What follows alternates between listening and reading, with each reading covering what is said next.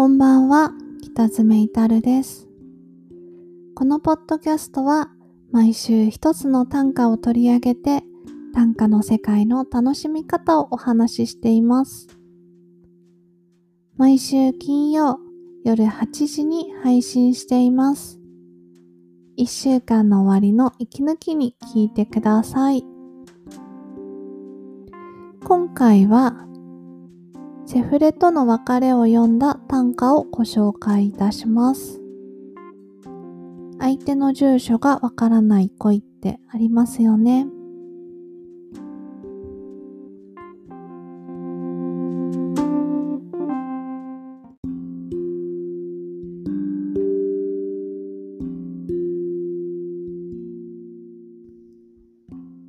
歯ブラシを返したいのに202しか書けないよこの送り状。歯ブラシを返したいのに202しか書けないよこの送り状。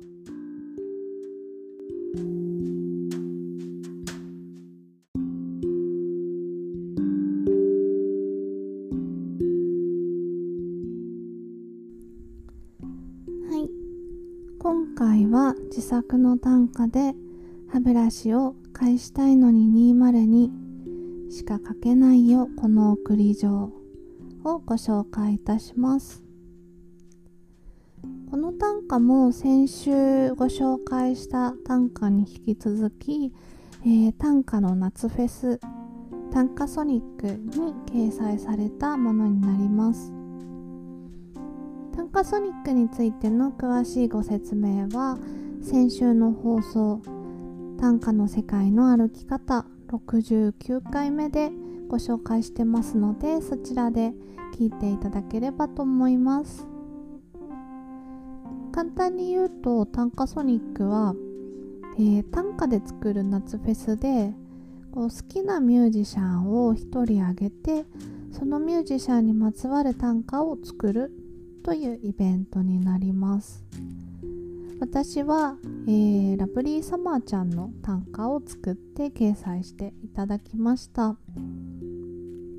えー、全部で短歌を5種載せていただいたんですけれども、えー、そのうち、え今回は2種目ですね。先週1種ご紹介して今週2種目の短歌をご紹介しています。はい、えー、今回はですねラブリーサマーちゃんの202という曲からインスピレーションを得て作った短歌になります。202っていう歌は泉まくらさんがフューチャリングで入っている曲なんですけれども、えー、同棲していた2人が別れてまあ、202号室で同棲してたんですけれども別れてしまうという、まあ、切ない歌になっています。でこうリズムがちょっとダウナー系というかですねちょっとこう低めのこう落ちてるような感じで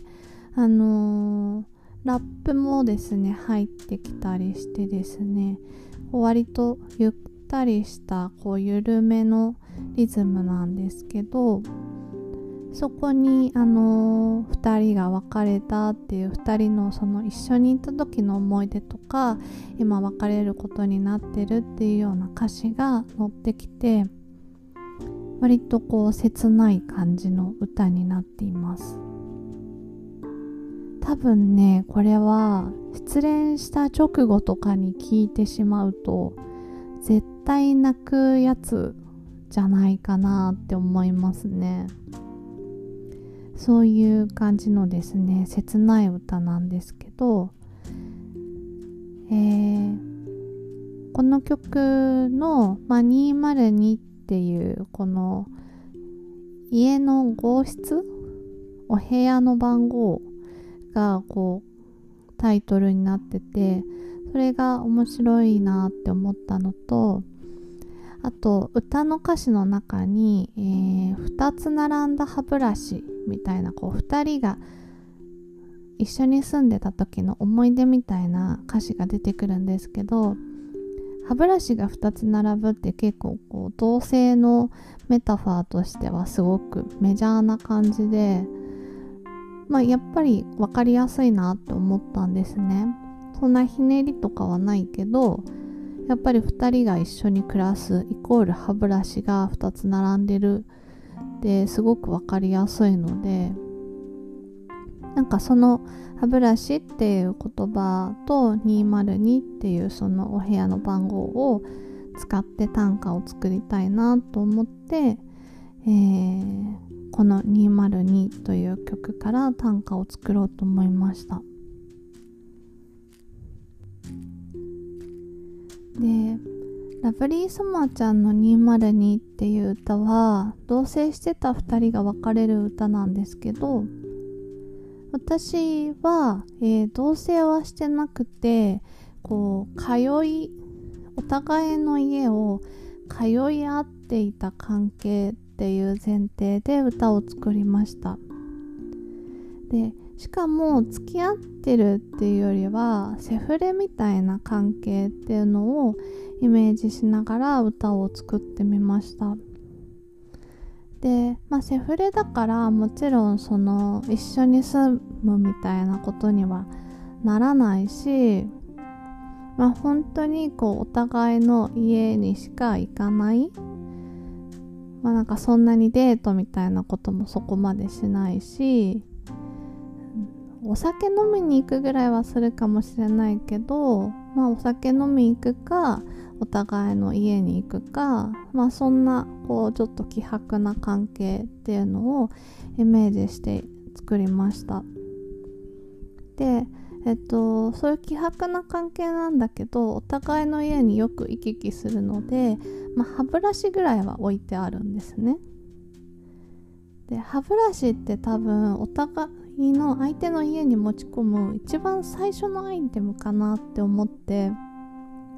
洋服とか例えばシャンプーとかコスメとかそういうのを置き始めるともうさすがに付き合ってる。こうもうちょっと深い関係そう言っても許せるような関係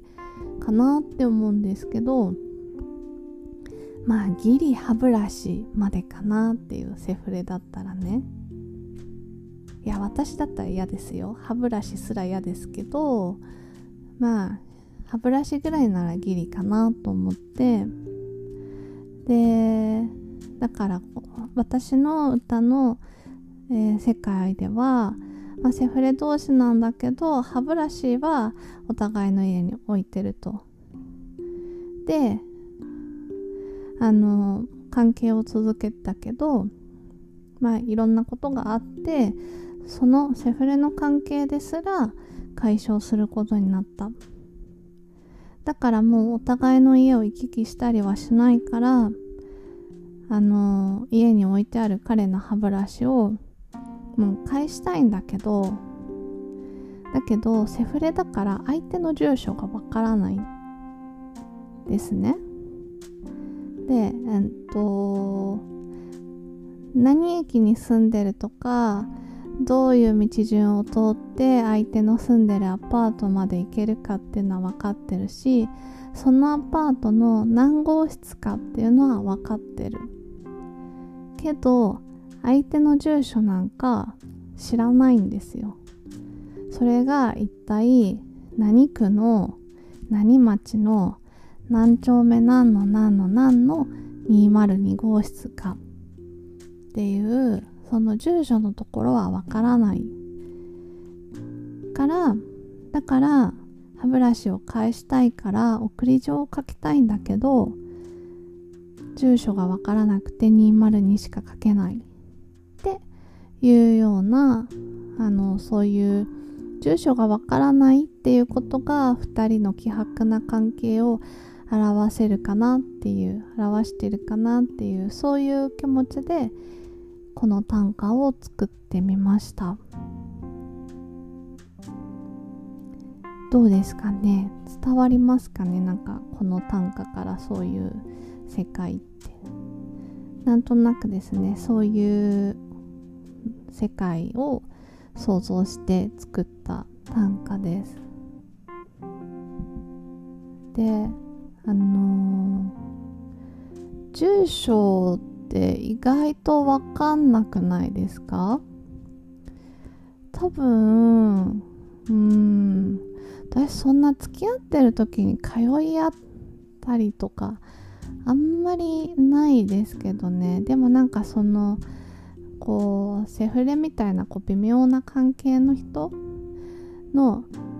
家がどこにあるかは知ってて行ったこともあるし何号室かはわかるからオートロックとかはこう呼び出せるけどなんか202呼び出しみたいな感じでね開けてみたいなことは言えるけど鍵はもちろん持ってないしその住所何丁目何町の何丁目何の何かっていうそういうのは知らないなっていうのはなんかわかるんですよね。わかるんですよねって自分が作ったからまあ自分の体験に基づいて書いてるんですけど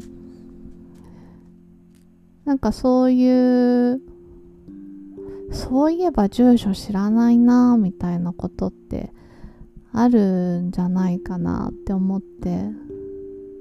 だからその家に行くまでの道はすごく覚えてるんですよねやっぱり。駅の何口を出てこの階段を上ってこの横断歩道を渡ってとか。そういうのは鮮明に思い出せるけど住所どこって言われたら言えないっていうのって意外とあって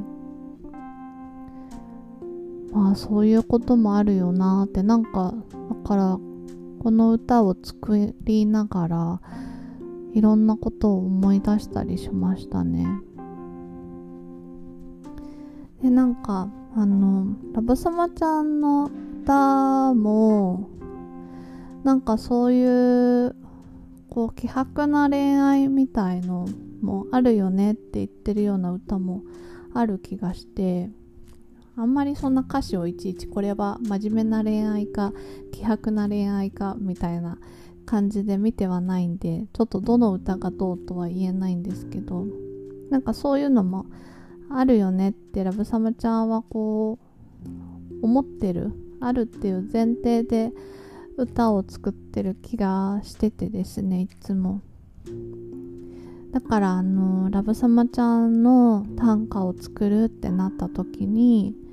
そういうちょっと希薄な恋の歌っていうのもあの作ってみたいなって思って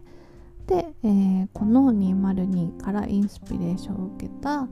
えー、希薄な恋の歌っていうのを作ってみました。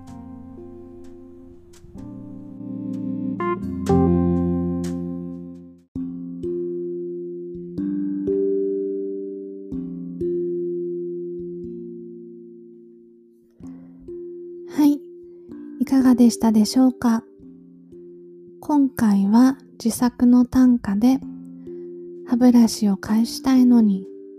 202しか書けないよこの送り状をご紹介しました。短歌の世界の歩き方は毎週金曜夜8時に配信しています。また来週金曜夜にお会いしましょう。それでは、おやすみなさい。